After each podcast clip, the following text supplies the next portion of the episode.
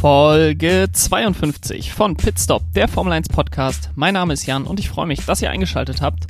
Heute schauen wir voraus auf ein Highlight jeder Saison, beziehungsweise jeder Saison bis auf letzte Saison. Denn letzte Saison gab es den großen Preis von Monaco nicht. Der steht uns jetzt bevor mit einer Länge von 3,337 Kilometern. Die kürzeste Strecke im Kalender, aber sicherlich auch eine der spektakulärsten Strecken im Kalender. Es gibt 19 Kurven, 12 rechts, 7 links Kurven, ähm, teilweise sehr schnelle Kurven auf einem Straßenkurs, wo rechts und links direkt die äh, Mauern sind, beziehungsweise die Zäune sind, die Barrieren sind. Ähm, es gibt nur eine DRS-Zone auf Start und Ziel ähm, auf einer sehr kurzen Start- und Zielgeraden. Es gibt generell quasi keine Geraden. Ähm, es geht einmal durch einen Tunnel mit Hochgeschwindigkeit, ähm, wo man eventuell von einer Gerade sprechen könnte. Aber ansonsten ist es eben sehr, sehr schwer in Monaco zu überholen. Das ist für den gemeinen Formel 1-Fan bekannt. Und das hat auch dazu geführt, dass das Rennen an sich äh, in den letzten Jahren oftmals nicht das äh, spannendste Rennen der Saison war. Äh, allerdings hat Monaco seine ganz eigenen Qualitäten ähm, spektakulär dargelegen, direkt am Hafen von Monte Carlo. Ähm, es sieht einfach cool aus. Es ist äh, einfach eine besondere Strecke. Es ist eine sehr traditionelle, altehrwürdige Strecke, ähm, weswegen sie auch vollkommen zu Recht immer noch im Formel 1 Kalender ist und immer wieder ein Highlight der Saison ist. Auch die heutige Folge wird wieder präsentiert von Sky, der große Preis von Monaco mit dem Rennen am 23. Mai. Live und exklusiv nur auf Sky. Es ist die erste Saison von Mick Schumacher, die diesjährige. Und da zeigt nur Sky alle Rennen der Formel 1 live, auch in UHD und ohne Werbeunterbrechung. Alle Rennen live, das kriegt ihr exklusiv nur auf Sky. Alle Rennen auch in UHD, alle Rennen ohne Werbeunterbrechung und mit Sky Sport F1 habt ihr den ersten Non-Stop-Motorsportsender Deutschlands. Mehr Racing live als jemals zuvor. Alle Rennen der Formel 1, der Formel 2, der Formel 3. Dazu den Porsche Supercup live.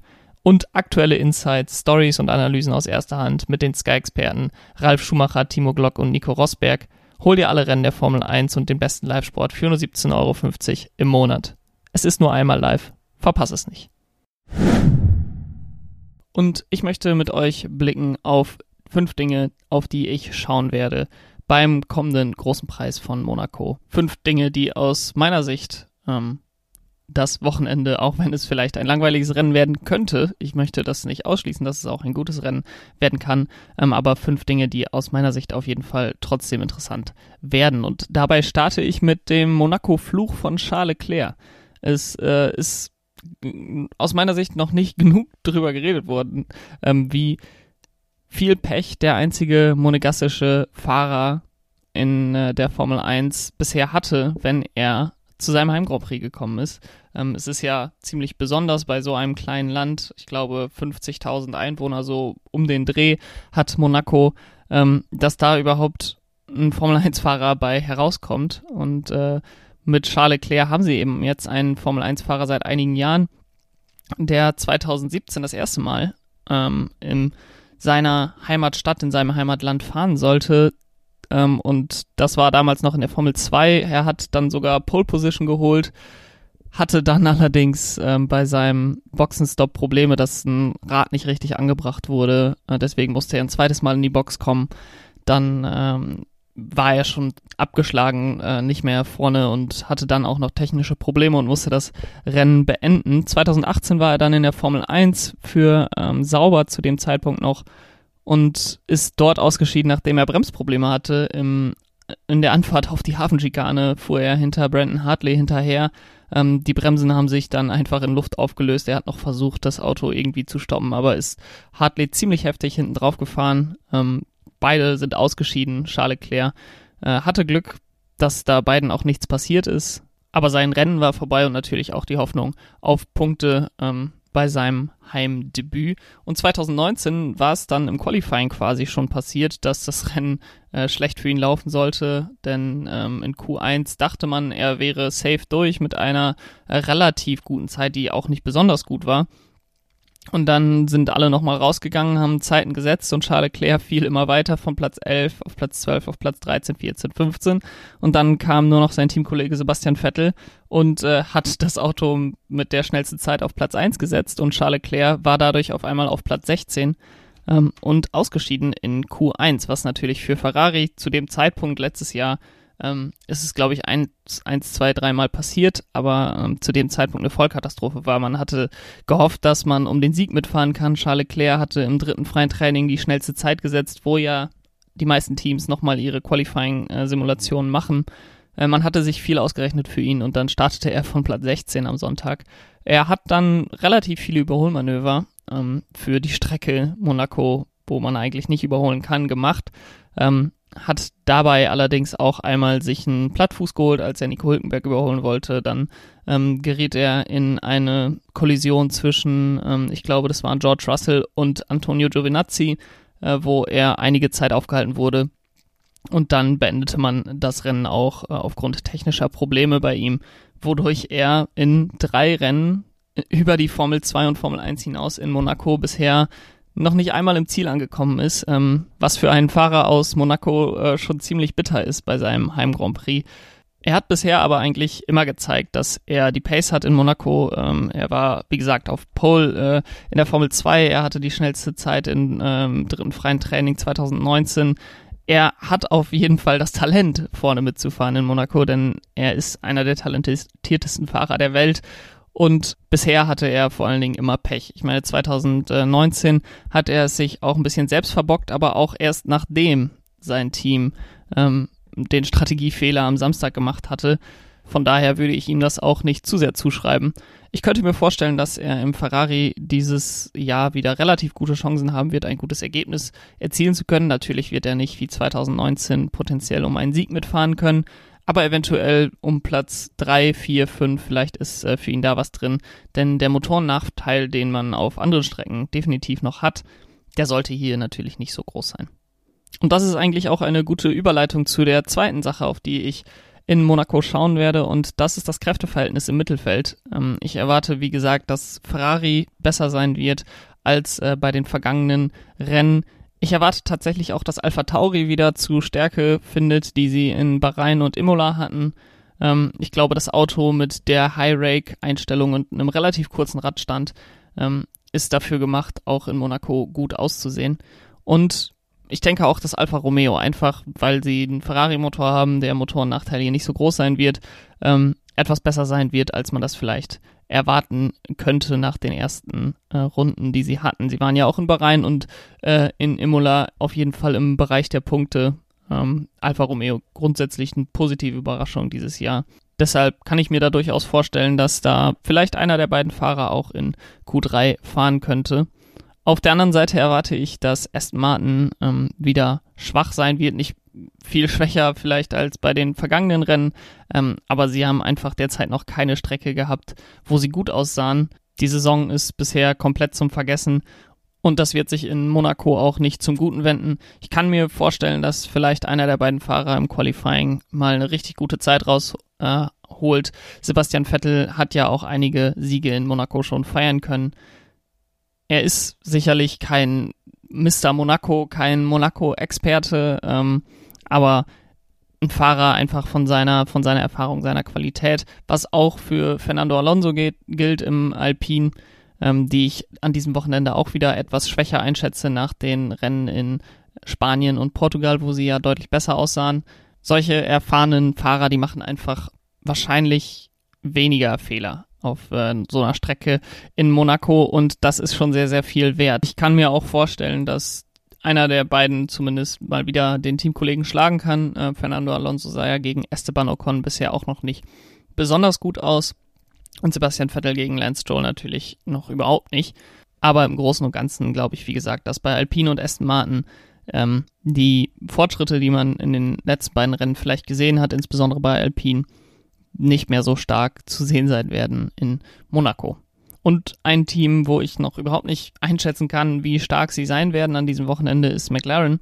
Sie scheinen ein ziemlich gutes Gesamtpaket zu haben. Ähm, Platz 4, Platz 3, Platz 5 bei den ersten drei Rennen. Für Lando Norris. Ähm, in Spanien hat dann Daniel Ricciardo ein bisschen zurück zu seiner Form gefunden mit einem sechsten Platz. Und sie haben bisher eigentlich noch keine wirklichen Schwächen gezeigt auf eine der vier Strecken, auf denen wir bisher waren. Ich weiß nicht, ob die Strecke in Monaco dem Auto jetzt noch besser liegen wird, vielleicht auch etwas schlechter liegen wird. Da bin ich wirklich sehr gespannt, äh, wie sich das zeigen wird. Ansonsten würde ich nämlich sonst sagen, McLaren auf jeden Fall Anwärter auf ein eventuelles Podium ähm, in Monte Carlo an diesem Wochenende. Anwärter aufs Podium ist auch das richtige Stichwort für die dritte Sache, auf die ich am großen Preis von Monaco achten werde. Und das ist die Frage, ob Red Bull den Vorteil, den sie vermeintlich haben werden, umsetzen kann in einen Sieg. Denn nach den letzten beiden Rennen, wo Mercedes zweimal gewonnen hat, steht Red Bull jetzt ziemlich unter Zugzwang. Es ist eigentlich zu erwarten, dass auf der Strecke in Monaco ähm, der Red Bull etwas besser laufen wird als der Mercedes, einfach von der, von der Bauart her, von den Erfahrungen der letzten Jahre. Äh, Red Bull waren hier, auch wenn sie an anderen Strecken noch deutlich weiter hinter Mercedes waren, immer sehr konkurrenzfähig. Lewis Hamilton ist jetzt auch noch nicht der ausgewiesene Monaco-Experte. Ähm, er hat drei Siege in Monaco, was schon ziemlich viel ist natürlich. Allerdings äh, hat er da auf anderen Strecken deutlich mehr Siege schon geholt. Und bei Red Bull sollte deswegen das Ziel sein, dass sie mal mindestens ein Doppelpodium holen können, ähm, vielleicht sogar ein Doppelsieg mit ähm, Verstappen auf 1 und Sergio Perez auf 2. Aber in jedem Fall sollte das Ziel sein, dass Max Verstappen hier seinen zweiten Sieg der Saison holt. Es wäre schon ein krasser Tiefschlag, einfach moralisch, wenn man hier nicht mit einem Sieg äh, nach Hause fährt aus Monaco.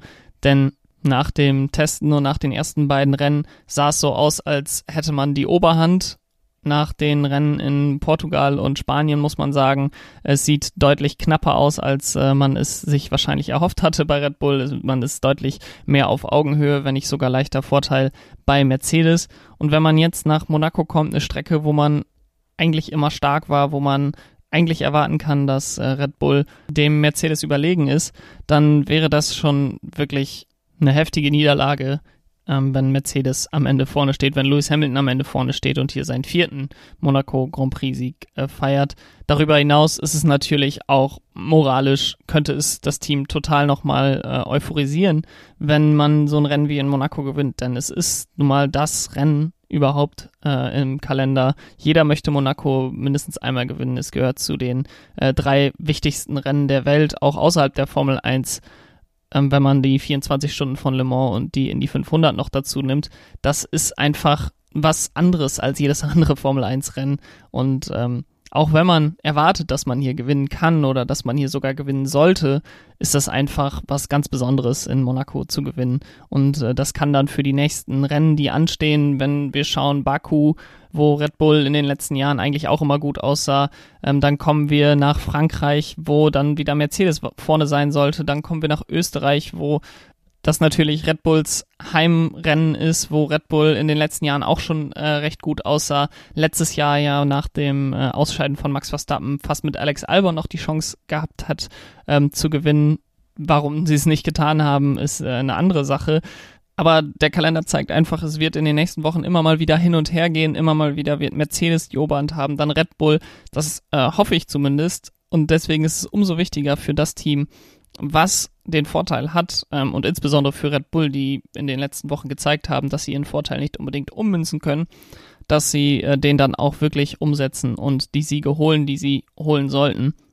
Mercedes vertraue ich da mehr, dass sie auch mal einen Sieg holen, den sie nicht holen sollten. Ich denke da insbesondere an Bahrain, wo man eigentlich unterlegen war, ähm, aber am Ende des Tages doch gewonnen hat. Und wenn wir dabei sind, wer die Siege holen wird oder den Sieg insbesondere an diesem Wochenende holen wird, dann sind wir auch schon bei der vierten Sache, auf die ich an diesem Wochenende ganz besonders schauen werde. Und das ist das Qualifying-Spektakel. Denn für viele ist Monaco das Qualifying der Saison, aus meiner Sicht auch. Ähm, man kann sich absolut keine Fehler erlauben.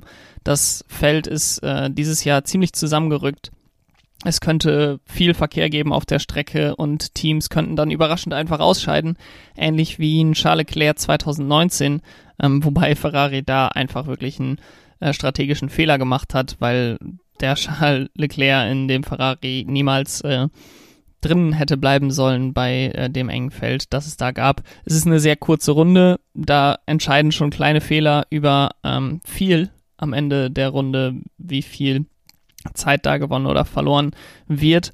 Und darüber hinaus ist es natürlich super wichtig bei so einer Strecke, wo kaum überholt werden kann, dass man weit vorne steht im Qualifying. Ähm, acht der letzten elf Sieger, ich habe es mal nachgeschaut, also 2009 bis 2019 ähm, hat achtmal der Sieger auf Pole gestanden. 2015, 16, 17 war es nicht so. Ähm, 2015 hat Nico Rosberg Lewis Hamilton überholt, äh, 2016 Lewis Hamilton, Daniel Ricciardo und 2017 Sebastian Vettel, Kimi Räikkönen. Allerdings muss man sagen, dass sowohl 2015 als auch 2016 als auch 2017 der führende Fahrer an die Box gegangen ist, das Team keinen guten Job an der Box gemacht hat und dadurch dann eben ähm, eben Rosberg, Hamilton und Vettel gewonnen haben. Also es lag nie daran, dass irgendwie einen Fahrer, einen anderen Fahrer überholt hat auf der Strecke, um den Sieg zu holen, sondern es lag immer daran, dass irgendwie in der Box ein Fehler war ähm, oder es hat eben der Pole-Sitter gewonnen in den letzten äh, elf Jahren, die wir da waren in Monaco. Und mit Ausnahme von 2016 hat auch immer der Konstrukteur, der auf Pole gestanden hat, äh, am Ende das Rennen gewonnen. Also 2015, wie gesagt, Rosberg an Hamilton vorbeigegangen und 2017 Sebastian Vettel an Kimi Räikkönen. Ich erwarte, dass das dieses Jahr auch so wird. Alles andere würde mich wirklich überraschen. Äh, allerdings muss ich auch sagen, dass dieses Jahr wahrscheinlich ähm, der spannendste Kampf vorne an der Spitze ist. Und wenn ich jemanden Überholmanöver ähm, in Monaco für den Sieg zutrauen würde oder wenn ich die zwei Fahrer, denen ich das am ehesten zutrauen würde, äh, sind eben Lewis Hamilton und Max Verstappen. Ähm, die würden sowas durchaus äh, probieren, insbesondere Lewis Hamilton, der jetzt vorne ist im, im der, in der Fahrerwertung, könnte es sich ja sogar fast erlauben, ähm, mal ein risikobehaftetes Manöver zu machen. Allerdings könnte ich mir auch vorstellen, dass man da äh, cleverer ist bei Mercedes und sagt, nein, wir nehmen dann den zweiten Platz mit, sollte es so sein, dass Max Verstappen vor Lewis Hamilton liegt, bleiben in der Führung in der Konstrukteurs- und Fahrerweltmeisterschaft und äh, kommen dann nach Baku und holen uns dort den Sieg. Kommen wir nun zu der letzten Sache, auf die ich schauen werde beim großen Preis von Monaco. Und die hat wiederum nicht mit der Formel 1 zu tun, sondern mit der Formel 2, denn die kehrt zurück nach acht Wochen, ähm, die vergangen sind. Nach dem ersten Rennen in Bahrain, ist sie jetzt endlich wieder mit von der Partie beim Rennwochenende. Guang Yuzhou äh, führt mit elf Punkten Vorsprung bereits die Meisterschaft an. Äh, es gab natürlich schon drei Rennen, obwohl es erst ein Rennwochenende gab. Das ist ja äh, anders als in der Formel 1. Ähm, haben wir in der Formel 2 zwei Sprintrennen und dann äh, ein Feature-Rennen, ein Hauptrennen am Sonntag. Wobei das dieses Wochenende auch nicht ganz so stimmt, denn dieses Wochenende in Monaco oder generell an den Wochenenden in Monaco ist das Formel 1 Training ja immer am ähm, Donnerstag und dann äh, das Qualifying am Samstag und das Rennen am Sonntag ist dann auch das einzige, was glaube ich noch stattfindet überhaupt. Deswegen haben wir äh, in der Formel 2 auch ein etwas verändertes Wochenendformat. Donnerstags ist bereits das Qualifying, ähm, Donnerstagabends dann ist Freitagmorgens das erste Rennen Samstagmorgens das zweite Rennen und Samstagabends dann das dritte Rennen, das Hauptrennen. Das hat, glaube ich, alles äh, organisatorische und logistische Gründe. Es ist ja wirklich nicht viel Platz äh, dort in Monaco und dort die Autos von einer, einem Ort zum nächsten zu bringen, ähm, ist nochmal deutlich schwieriger als an Rennstrecken, ähm, die extra dafür ausgelegt sind, die eventuell auch mehrere Fahrerlager haben. Ähm, sowas gibt's natürlich in Monaco alles nicht. Da ist der Platz sehr, sehr begrenzt. Ich bin gespannt, wie äh, die Deutschen sich schlagen werden. David Beckmann hatte ja im ersten Rennen sein erstes Podium in der Formel 2 geholt. Ähm, sah überraschend gut aus in einem Charus, den ich nicht so auf dem Zettel hatte, dass man dort vorne mitfahren könnte. Ähm, wen ich auch sehr stark fand, war äh, Oscar Piastri, der Australier, der im letzten Jahr die Formel 3 gewonnen hat. Er scheint als Rookie schon Meisterschaftsanwärter zu sein. Da bin ich sehr gespannt, ob er diese Form beibehalten kann.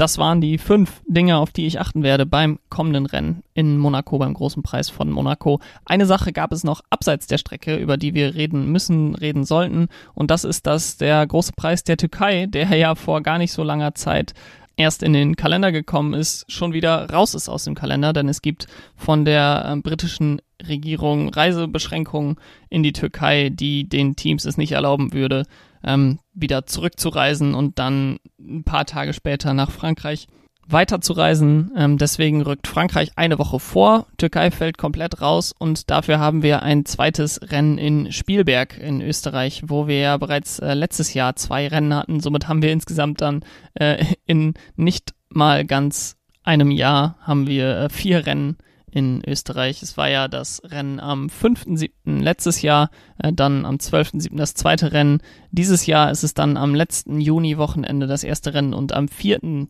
Juli, also wirklich äh, dann 365 Tage zwischen den beiden Rennen, das vierte Rennen äh, auf dem Rennen, auf dem Red Bull Ring in Spielberg. So, jetzt habe ich's. Dadurch haben wir natürlich auch einen weiteren Tripleheader, äh, eine etwas längere Pause nach dem Rennen in Baku. Und die, äh, die zweite Hälfte der Formel 1-Saison rückt irgendwie dadurch immer weiter zusammen oder zumindest äh, ab dem zweiten Drittel der Formel 1-Saison, denn äh, das passiert ja noch alles im, in der ersten Hälfte der Formel 1-Saison, aber nichtsdestotrotz, es wird, nachdem wir jetzt noch relativ standardmäßige oder sogar relativ lange Pausen zwischen den Rennen hatten, ähm, wird es in den nächsten Monaten wirklich eng an eng ähm, hintereinander kommen, also Rennen auf Rennen wird dann folgen. Äh, und wir haben bis dann im Oktober, November, Dezember, wenn die Saison dann langsam äh, zum Ende kommt, werden wir fast jede Woche mit äh, Ausnahme der Sommerpause ein Rennen haben. Ich weiß noch nicht, wie sehr ich mich darüber freue. Ich bin ja eher ein Fan davon, wenn wir ein paar weniger Rennen haben. Dafür dann vielleicht so eine Track Rotation, dass sich ein paar Rennen ähm, abwechseln äh, von Jahr zu Jahr, sodass wir viele historische Strecken auch immer wieder im Kalender haben können, äh, die dann nicht vollkommen verschwinden aus dem Formel 1 Kalender. Die Formel 1 denkt offenbar auch über so etwas in der Art nach. Ich bin sehr gespannt, ob es das in der Zukunft geben wird. Ich würde mich darüber sehr freuen. Ich glaube allerdings nicht, dass diese Track Rotation dann dazu führen würde, dass wir weniger Rennen haben werden äh, pro Saison, ähm, sondern dass diese 23 Rennen jetzt das Status, der Status quo sind in der Formel 1 und man davon auch nicht abrücken möchte, einfach aus dem einzigen Grund, dass es mehr Geld bringt. Bevor ich gehe, noch schnell meine Predictions fürs Wochenende. Ich habe bereits gesagt, dass äh, der Pole-Sitter für mich auch der Rennsieger sein wird. Deswegen ist für mich sowohl der Polesieger als auch der Erste im Rennen Max Verstappen. Ich tippe mal ganz riskant, dass Sergio Perez sich den zweiten Platz holen wird in Monaco vor Lewis Hamilton, der Dritter wird. So würden wir durchbrechen, dass wir nur Max Verstappen und Lewis Hamilton auf 1 und 2 haben und äh, Red Bull traue ich das zu, an diesem Wochenende diesen äh, Doppelsieg zu holen. Das war's dann von mir für diese Woche. Wir hören uns nach dem Rennen am Sonntag in Monaco wieder. Bis dahin könnt ihr gerne den Podcast abonnieren, könnt mir gerne folgen auf Twitter pitstopf1jan oder auf Instagram pitstopf1 Podcast. Und dann freue ich mich, wenn ihr am Sonntag wieder einschaltet. Bis dahin, habt eine schöne Woche. Ciao.